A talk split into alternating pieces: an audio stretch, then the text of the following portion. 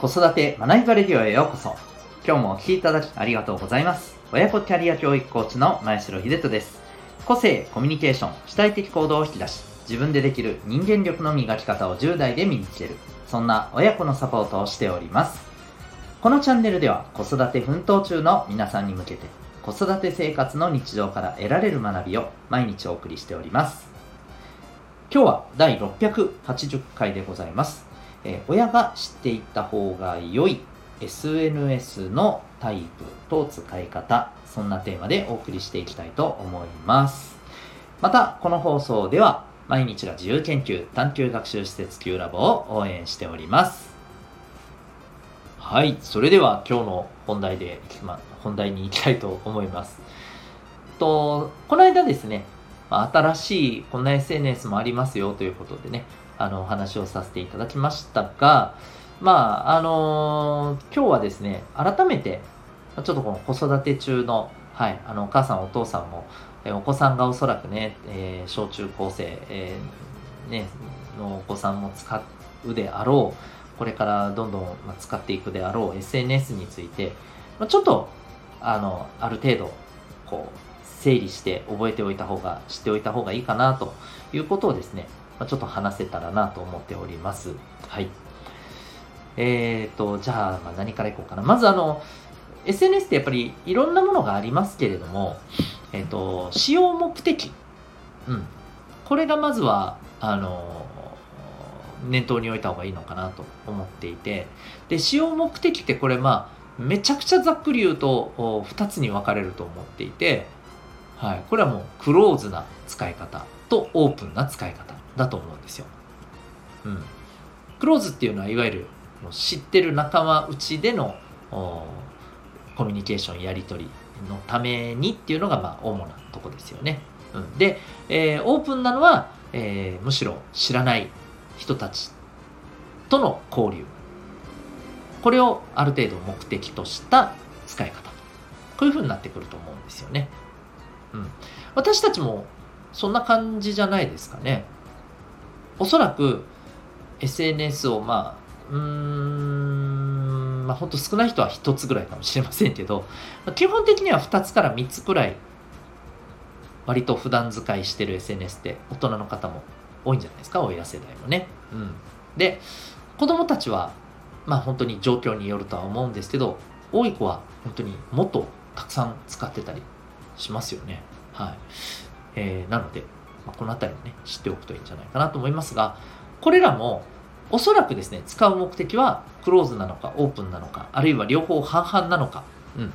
このクローズオープンという見方でちょっと分けていくとね、まあ分かりやすいんじゃないかなと思うんですよね。うん、で、まずあのクローズなあのところでの使い方。ね、例えばまあよく使われてる SNS で言うなら、まあ、一番やっぱ LINE ですよね。うんまあ、あとは、えー、私たちで言うと Facebook もありますし、えっ、ー、と子供たちの世代で言うと Instagram とかもあるのかな。はい。うん。多分この辺りがメインじゃないでしょうか。あとはね、スナップチャットとか B リアルとかが最近だと、えー、お子さんは使っていたりする方もいるんじゃないかな。まあ、あとは、あの、あれですね、えー、ディスコード。うん。あの、ゲームをオンラインでね、喋りながら、あの、使いたいっていう、多分ね、お子さんは、おそらくディスコード使ってると思うんですよ。はい。ディスコードって、なんだろう、こう、LINE のようなチャットを、この、まあ、コミュニティ内で、えー、こういくつもねこうテーマごとにねまあ、スレッドを立てるみたいな感じで、えー、できて、で、なおかつ音声での通話もやろうと思えばできるし、みたいなね。結構あの、ものすごい多機能な優れものの SNS だったりしますけどね。これ結構ね、大人の方もね、ビジネスのコミュニティでの、まあ、あの、活用としてね、あの、ディスコードを使ってる方も多いかなと思います。まあ、似たようなもので、スラックとかもありますよね。はい。うん。で、えっ、ー、と、えっ、ー、と、一方、オープンというところでいくと、まあ、代表的なのはやっぱり動画関係じゃないですかね。YouTube、えー、TikTok、うんまあ、あとはインスタグラムももちろんそうですよね。うん、それからまあそうだ忘れちゃいけないのが、えー、Twitter 改め X ですよね。うん、それからさらには、えー、Facebook、Instagram を運営してるメタ社が、えー、Twitter をね、もう似せたような、はい、新 SNS が出て話題になってますね。ちょっと今話題が沈静化してる感じはありますけど、スレッズですね。はい。えー、こういったところかな、うん、オープンな目的で使うとしたならば、はい、この辺りじゃないかなと思っております。他にもね、まあ、知らないものがどんどんどんどん今出てきてるんでね、うん、この辺りもぜひ情報のアンテナ立ててた方がね、いいんじゃないかとます。で、まあ、いわばこれね、なんだろう、こう、使う時の一つの例えですけど、えー、例えばですね、そうですね、あの、まあ、前者の方ですね、クローズな場で使うっていうもので言うと、まあ、いわゆるこれはもう普段のね、えー、人間関係の、まあ、延長線上なんですよね。うん。それとしてちゃんと使えてるかっていうことですね。これ以前、あの、この放送でも、えー、お話ししたと思うんですけども、あの、クローズで SNS を使う時の絶対的なもう注意点として、あの、対面でやれること対面でできることと同じように使いなさいっていうのがもう僕は鉄則だと思っています。はい。うん。例えば、ね、対面だとちょっと言えないような、ね、なんかこう、こう、なんだろう、振る舞いができちゃったりとかね、ちょっと相手が傷つくようなこととかをこう平気でポンって言えたりとか、結構そういう風な使い方をしてしまう子もね、まあ、いたりすると思うんですよ、正直なところ。まあでもね、これはもうあの学習して、えー、違うでしょっていうところをね、あの、教育していかないといけないとは思います。はい。なので、えー、ここはやっぱり大人がしっかりとサポートしないといけないと思いますけどね。うん。もうとにかく対面のコミュニケーションの延長線上としてちゃんと使うものであるというイメージをとにかくあの持ってもらうこと、お子さんには。うん。それを前提で使わせること。なので、前も言いましたけど、これがちゃんとできてるか心配であれば、ちゃんとできてるかどうかが、OK と言えるまでは、あの、もうはっきりとですね、あの、私も見るよと。どう使ってるか見るからねと。それを条件で使用を許可しますと。うん、プライベートもへったくれもないよと。うん、そこは。そこ守れない人がプライベートなんか、あのプライベートがどうたらこうたら言える資格はないぞと。僕は言い切ってもいいと思うんですよ。うんそれができないなら使うなと。はっきり言ってそう、あの、これできない人が使っても、まあお互いのためにね、悪影響しかないですしね。使わない方がいいと思います。マジで。はい。僕はそれぐらいでね、あの、お子さんには言ってもいいんじゃないかなと思ってます。うん。で、あとね、オープンな、もあの、目的で使う SNS の場合においてですね、えー、まあこれはですね、まあそうだな、例えるとしたらですね、えーまあ、動物園とかデパートみたいに思った方がいいんじゃないかなと僕は最近思うんですよ。うん、どういうことって思うかもしれませんけど、例えばですね、動物園っていろんな動物をこう遠巻きに見れますよね。これっていわゆるあのいろんな人の発信を、まあ、遠巻きに見ることができると。うん、で、例えば、あのー、じゃあそこにちょっと関わりたいなって思った時にですね、例えば動物園だったら、えー、ちゃんとあの飼育員の許可を取って餌あげていいですかみたいなね、ちゃんとあのルール内の範囲で餌をあげながらコミュニケーション取れるじゃないですか。ね。うん。ちょっと触ってみたりとかですね。うん。で、デパートとかでも当然ですけど、あのー、ちゃんとこのお店のルールにのっとって、えー、商品に触れて見てみたりね、どんなものかなってね、洋服だったら試着したりっていうことができるわけじゃないですか。うん。ね、えー、こういった、まあそこの場のルールっていうところに従って、まあ交流するっていうことが大事だよねと。うん。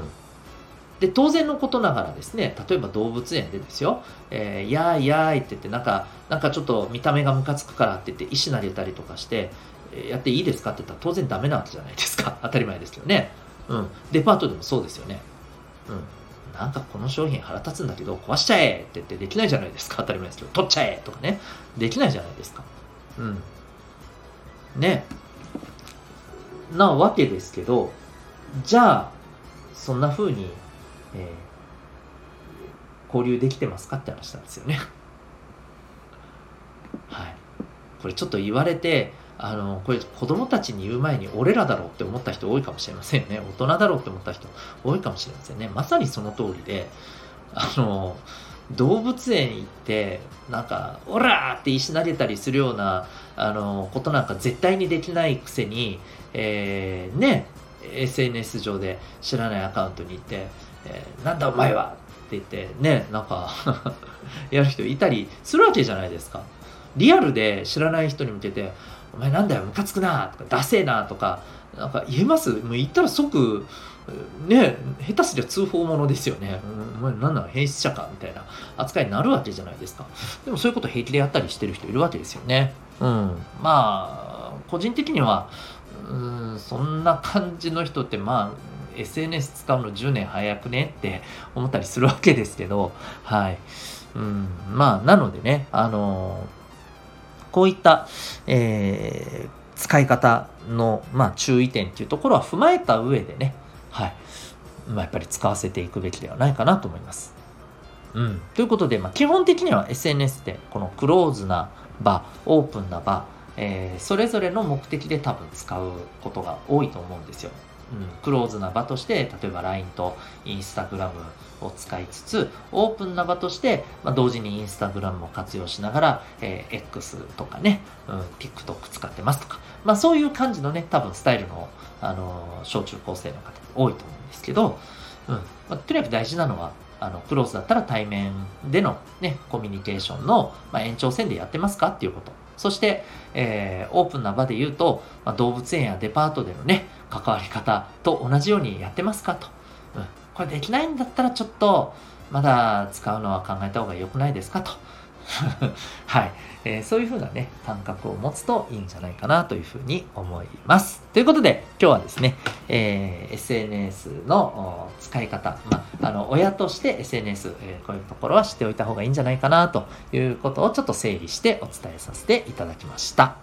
最後にお知らせでございます。えっ、ー、と、私はですね、えー、親子のコーチングをベースにした、えー、まあ、人間力を磨く方法をですね、お子さんに10代のうちに身につけてもらう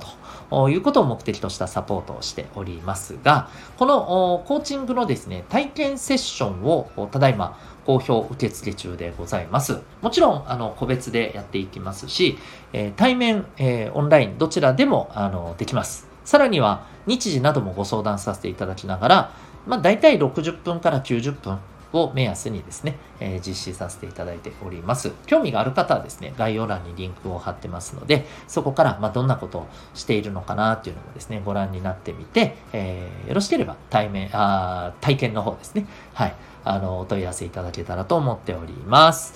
えー、それでは最後までお聴きいただきありがとうございました。また次回の放送でお会いいたしましょう。学び大きい一日を